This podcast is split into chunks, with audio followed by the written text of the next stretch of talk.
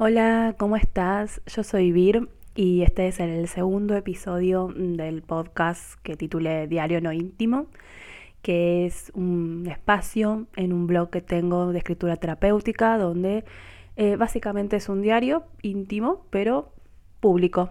Lo puede leer eh, cualquiera que esté en internet. Y justamente en este episodio quiero contar cómo empecé con el diario no íntimo. Diario No Íntimo es el podcast donde comparto cómo la escritura me acompañó y me salvó en un pasado violento y cruel y cómo hoy me ayuda a resignificar mi historia. Bueno, antes que nada quiero agradecerte por estar escuchando este segundo episodio. Me emociona mucho, eh, ya de por si está grabándolo, eh, me emociona desde, antes, desde que empecé a, pensarlo. Y, bueno, que, que alguien lo esté escuchando también me hace mucha ilusión. Como conté en este episodio, quiero contar cómo empecé con el diario no íntimo, pero para eso tengo que retroceder muchos años, tampoco es tantos, pero bueno, sí, en verdad sí, eh, a cuando escribía los primeros diarios íntimos.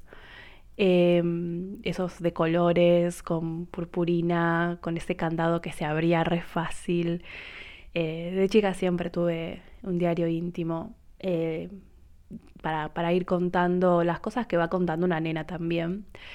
Pero sí, por ejemplo, a los 11 años hubo algo que empecé a hacer eh, que en parte tuvo que ver con, haberme enterado más o menos de la historia de, del diario de, de Ana Frank. Y lo que empecé a hacer, a diferencia de mis compañeras del colegio, que capaz que contaban quién les gustaba o mm, no sé, cosas que pasaban en la escuela o, que querían hacer o jugar o algo de las Barbies. Yo lo que hacía era contar lo que me pasaba, lo que pasaba en mi casa, que mm, era un ambiente mm, violento y hostil y no solamente contaba lo que pasaba, me animaba a contar lo que pasaba como para que algo quede registro algo de lo que me estaba pasando, porque sentía como que eh, no sé, como que no existía, porque muchas personas de mi familia eh, sabían lo que pasaba y no hacían nada. Y esa, e, e, eso me acuerdo que era que pensaba como, ¿por qué? ¿Por qué no hacen nada? Y cuando, cuando sos chica no es difícil, o sea, obviamente no, no, no, uno no piensa, no razona como, como ahora que, que tengo 36, pero sí me acuerdo que era como, pero si no dicen nada es porque esto está bien, pero al mismo tiempo ese razonamiento, ese pensamiento de esto está bien, era como, no, esto no está bien. Y si esto es la vida, yo no la quiero, no me gusta. Em, sí, es muy fuerte escuchar esto, que, que, una persona de 11, 12 años ya esté pensando que, que no le gusta la vida, pero es mi realidad. Y bueno, una de las cosas que tiene el diario no íntimo eh, es contar lo que me pasó, por más cruel que, sea, más triste, porque es mi historia. Y, creo que para poder resignificarla, para poder eh, sanar, por así decirlo, heridas, eh, tengo que nada, ser clara, ver bien lo que pasó y, y bueno, procesarlo. Pero bueno, porque me voy por las ramas, creo que ya lo dije en el primer episodio, muy fácil que me vaya por las ramas, así que vuelvo. Lo que hacía cuando tenía 11, 12 años en el diario íntimo era contar lo que me pasaba y después crear la historia que me hubiese gustado vivir ese día. Por ejemplo, si ese día me había sacado un 7 en matemáticas, que si bien sacarse un 7 en la escuela es aprobar, para mi padre era algo negativo porque me tenía que sacar 10 o a lo sumo 9,59 si no estaba mal y, me pegaba.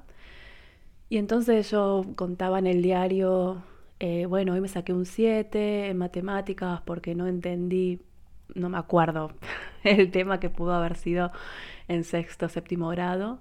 Ah, sí, ahí ya me acordé. Álgebra cuando empezó con el tema de la X, em, por, un, tema que también ya lo voy a contar, eh, por un accidente de auto que tuve Eh, falté los primeros dos, tres meses del séptimo grado, prácticamente falté mucho al colegio y entonces cuando llegó la prueba de álgebra obviamente no entendía nada, era como, ¿y esta X qué pasó? No es, una, no es un número, es una letra que hace acá. Eh, pero bueno, contaba, por ejemplo, bueno, que me saqué una mala nota en matemáticas y que cuando llegué a casa y lo conté, eh, me pegaban, me pegaron, eh, me insultaban. Em, más que nada a mi padre, ¿no? en, esto no, no, la, no la involucro a mi mamá, pero mi padre sí, era que me pegaba, me insultaba, em, me decía que no servía para nada, que, que para qué estaba gastando plata en mi educación si me iba a sacar un 7, en fin. Y yo después, o sea, contaba todo eso en el diario íntimo, y yo después ponía como, pero me hubiese gustado que cuando eh, contara que me saqué un 7, me digan que, está bien, que, cuál fue el tema que no entendí, cómo podíamos hacer para, para que lo entienda, que, sacarse un 7 o bueno, no sé. Eh, pasa que justo en mi caso eh, era, era, difícil que me saque notas muy bajas porque tenía una, una, autoexigencia muy alta, porque yo sabía que el precio de sacarme una mala nota era una paliza entonces, obviamente. Eh, son muy pocas las veces que, que desaprobé. Matemática fue un caso, ese fue uno de esos casos. Pero mm, escribía eso, ¿no? ¿Cómo me hubiese gustado que mi padre reaccione cuando me saqué una mala nota en matemáticas? Eh, sobre todo porque eh, yo veía que mis amigas tenían otra relación con sus padres. Y eh, esto me producía también como mucho dolor. Entonces, como que en el diario íntimo quizás me creaba un padre que me hubiese gustado tener. Entonces, años después, en terapia y hablando con, con la psicóloga y contando esto que hacía en el diario, em, descubrí que eso fue lo que en parte me salvó, por así decirlo, lo que me mantuvo... Mm, me, lo que me mantuvo.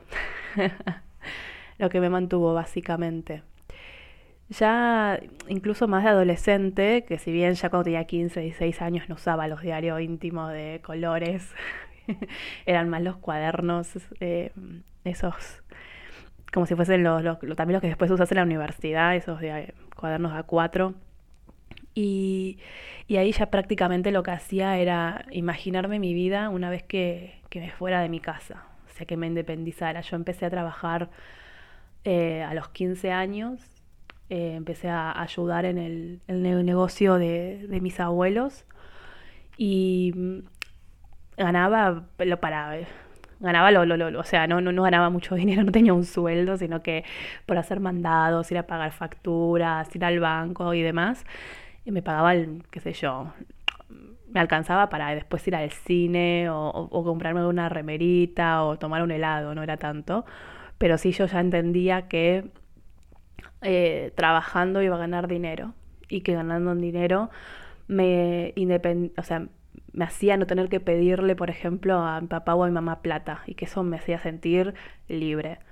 Entonces, de los 15, 16 años, eh, ya empecé como a planificar, a planear mi vida eh, después de los 18 años cuando me independice. Y, así lo hice. Cuando empecé a trabajar, no bien terminé el secundario y empecé a trabajar, eh, me acuerdo que trabajaba en un, en un call center y, bueno, eh, sé, creo que me pagaban 400 pesos por mes, estoy hablando año 2003-2004, y, y ahorraba el 50%. El resto lo usaba para la universidad y para, para bueno, ir a bailar y demás. Pero el otro ya lo, o sea, lo ahorraba con el, objetivo de eh, apenas pudiera independizarme. Y bueno, hablando del 2003, 2004, en verdad, eh, yo por suerte siempre tuve acceso a Internet desde muy chica.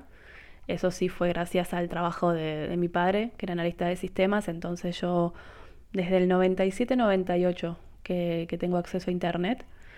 Y, bueno, siempre me gustó, me interesaba, me entraba en, en, esa época. Me acuerdo que, está bien, si era chica, la verdad que no sé si, no, recomiendo el acceso a internet sin supervisión, pero en esa época estaban los, los chats de Terra. Ay, me estoy deschavando la... Ay, bueno, ya la dije, no pasa nada. Bueno, eh, Centennials vas a tener que googlear si no entienden.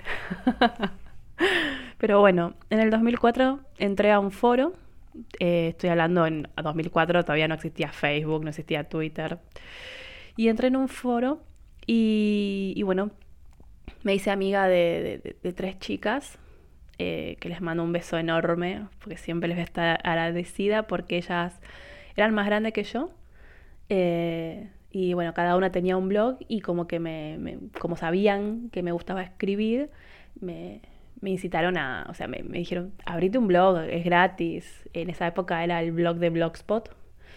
Y bueno, eso fue lo que hice. Y, bueno, al principio lo que compartía era lo que, lo que me pasaba en el call center. Trabajaba en un call center para una compañía de celulares, em, que tampoco existe ahora. no, en verdad sí, es lo que es ahora, claro. Y, y bueno, compartía lo que me pasaba en el call center, o sea, eh, las llamadas que recibía y me insultaban o, em, no sé, me gritaban. Entonces yo contaba anécdotas, algunas eh, graciosas y otras no tanto. Y abajo contaba lo que, lo que yo pensaba de, de, lo que compartía, ¿no? De lo que, lo que me había sucedido. O sea, siempre con esta cosa de, o sea, cuando escribo, no solamente es que escribo, sino que después analizo eh, lo que me pasó, lo que viví, como que siempre tuve como esa sensación de escribo y después cuando lo vuelvo a leer es como que estoy por fuera de, de mí, por así decirlo, y como que lo puedo ver desde otra perspectiva. Eh, y así, bueno, poder analizarla y darme cuenta de, cosas que cuando las, las, tenés en la mente, en la cabeza o en, el corazón, las emociones, no, no las podés como analizar y, bueno. Y, al mismo tiempo, bueno, además de escribir en mi blog, leía blog de otras personas. Eh, me acuerdo que había un blog que me gustaba mucho de una chica y que compartía eh, los, desamores, eh, las relaciones fallidas, por así decirlo, y, otras cosas. Y un día yo dije, yo también quiero escribir sobre, eh, sobre mi vida, pero más allá de, lo, de trabajo y, y las anécdotas del call center. Y lo primero que, escribí fue sobre, bueno, el accidente que tuve en el 97, ya voy a contar más adelante, pero en el 97 tuve un accidente de auto con mi familia y yo tuve, eh, salí despedida por, por el vidrio de atrás y me tuvieron que reconstruir el hombro izquierdo. Em, y bueno, compartí lo del accidente más que nada porque en esa época yo estaba, el accidente fue en el 97, a mí eh, las operaciones me dejaron una cicatriz de 25 puntos en el hombro y a mí lo que me pasaba era que me daba vergüenza la cicatriz. Ya me estoy yendo por las ramas, lo sé, pero no se preocupen, es, para dar contexto, para que, para que me entiendan. Y mm, lo que me pasaba era que yo durante muchos años, por más que hiciera 40 grados de calor, yo tenía que tener un saquito tapando la cicatriz. Porque lo que más odiaba era que me pregunten qué me había pasado en el brazo o, o, ya directamente, ni siquiera que me pregunten, que pongan cara de, de asco, de no sé, cara de algo, cara fea al verme la cicatriz. Y entonces compartí en el, en el blog lo que me pasó con el accidente y cómo estaba cansada de que eh, no poder tener el brazo al aire libre eh, porque no me bancaba las caras que ponían las personas o que alguno incluso venga a preguntarme qué me pasó. Eh, y bueno, la verdad que los comentarios y mensajes que recibí de ese post de personas que se sentían identificadas eh, por diferentes temas, o sea, no es que todas las personas que me escribieron tuvieron un accidente y un brazo, y en el brazo izquierdo una cicatriz, pero bueno, se sentían identificadas. Y fue como que me hizo sentir bien, porque al mismo tiempo, en principio, era como, bueno, solté la historia, la conté, la pude poner en palabras y, y después al recibir comentarios y, y, los mensajes era como también poder ver mi historia desde otra perspectiva, desde otros ojos, de otras personas que la hayan leído y, y bueno, además de los consejos y demás, que, bueno, uno puede, eh, sí, qué sé yo, recibí muchos mensajes de, ay, no, o sea, no te preocupes por lo que dicen, por lo que miran, vos tenés que mantener tu brazo y, mostrarlo, no te tiene que dar vergüenza tu cicatriz y demás, pero no es tan fácil, o sea, cuando vos estás, em, cuando estás viviendo vos no es tan fácil, pero aún así me, me gustaba esa, esa idea y vuelta que había.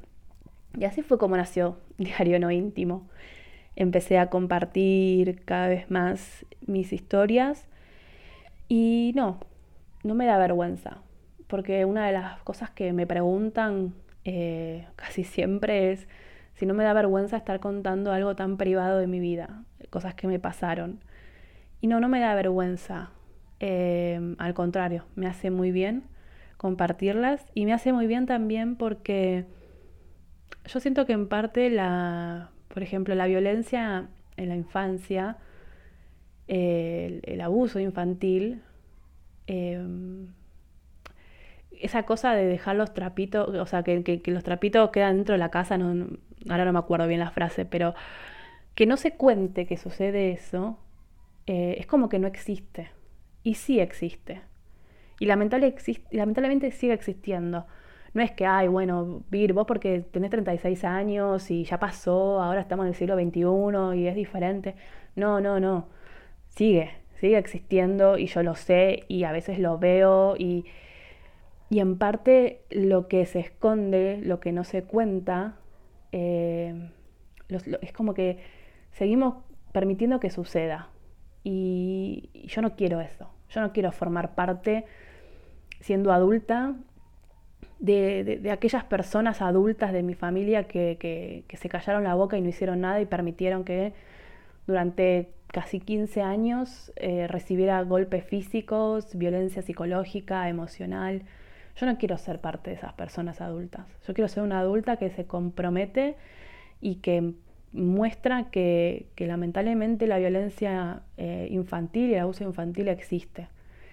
Em, por más duro que que sea, por más de que um, hay veces que, que, me es difícil también, porque lo, lo escribo, lo comparto y, y, no es como, ay, listo, eh, me libero. Sí, me libero, pero también al mismo tiempo libero emociones que, no siempre son fáciles de, de procesar.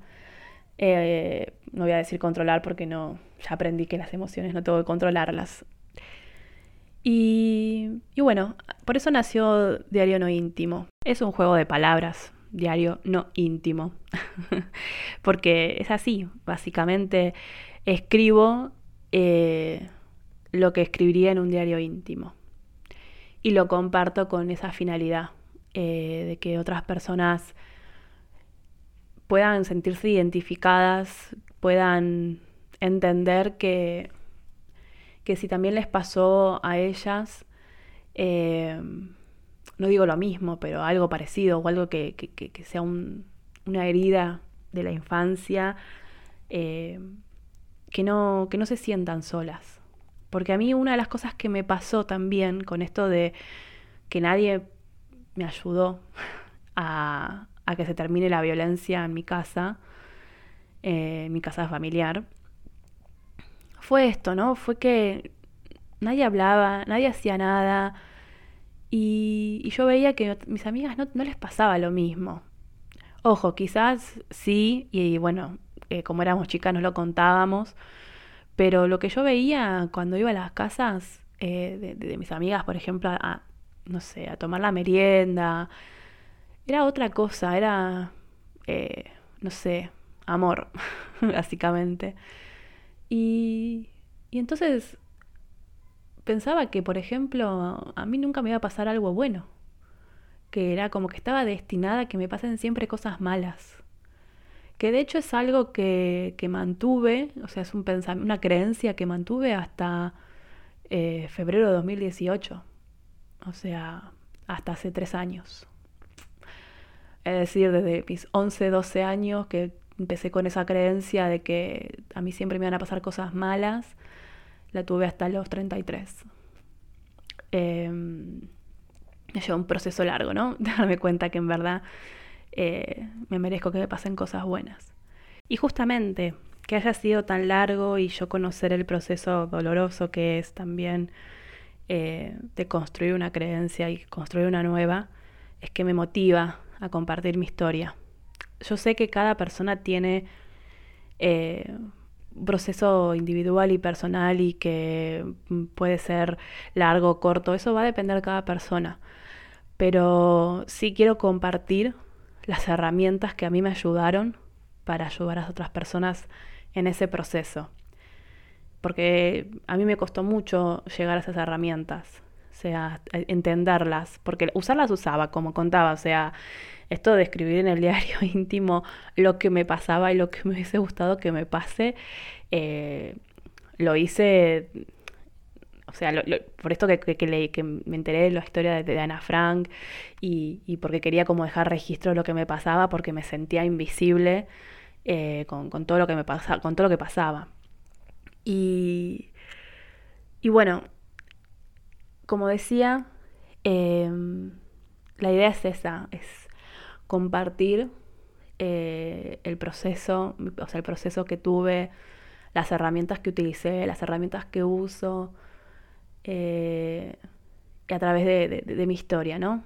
Y, que a mí también me sirve para resignificarla, porque mm, eso es maravilloso, poder resignificar la historia y, soltar emociones eh, que duelen y poder transformarlas en otras.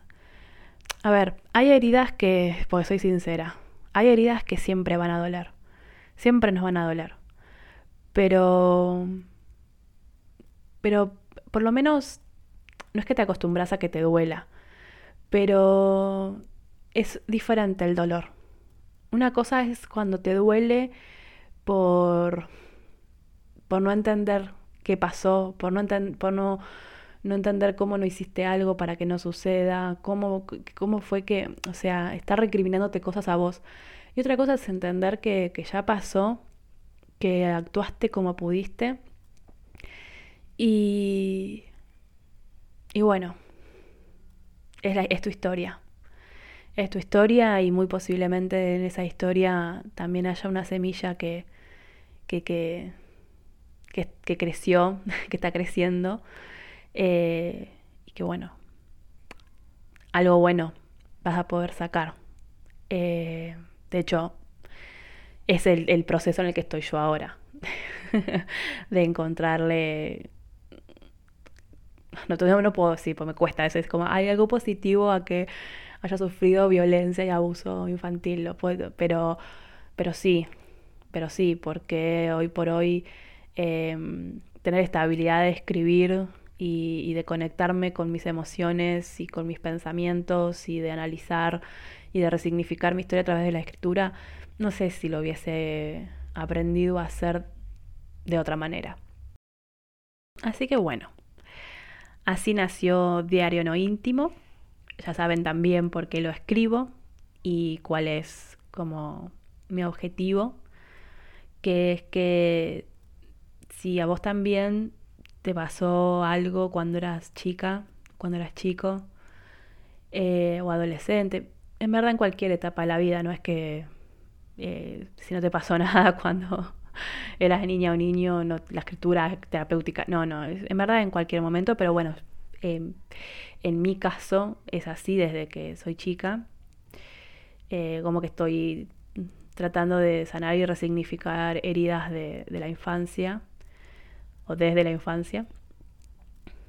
Sepas que, que se puede, que se puede pensar que te pasen cosas buenas, que se puede que, creas realmente que te van a pasar cosas buenas y que te empiecen a pasar cosas buenas. que lo que te pasó no te define, no define tu presente, no define tu, tu, perdón, tu futuro. Eh, no es que no vas a poder ser nunca más feliz, que igual, bueno, el tema de la felicidad es un estado, no es como, no es un estado de 24 horas, ¿no? Es un momento, pero eso lo dejamos para otro episodio. Pero sí que puedas em, creer que, que, que sí, que a pesar de lo que te pasó y de lo que te duele ahora, podés hacer cosas para, para que no te marque, en el sentido de que no te marque tus acciones ahora, que, puedas seguir adelante y vivir esa vida que siempre soñaste, porque si, si desde chica o desde chico sufriste algo, estoy muy segura que muy adentro tuyo siempre soñaste con, con la otra historia que te hubiese gustado vivir. Y, y, que no la hayas vivido en esos años no significa que no la puedas vivir ahora.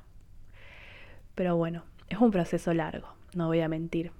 Em, pero acá estoy yo para compartir mi historia, para compartir mi proceso y, las herramientas que, usé y que sigo usando para, para seguir haciéndolo, para seguir resignificando mi historia.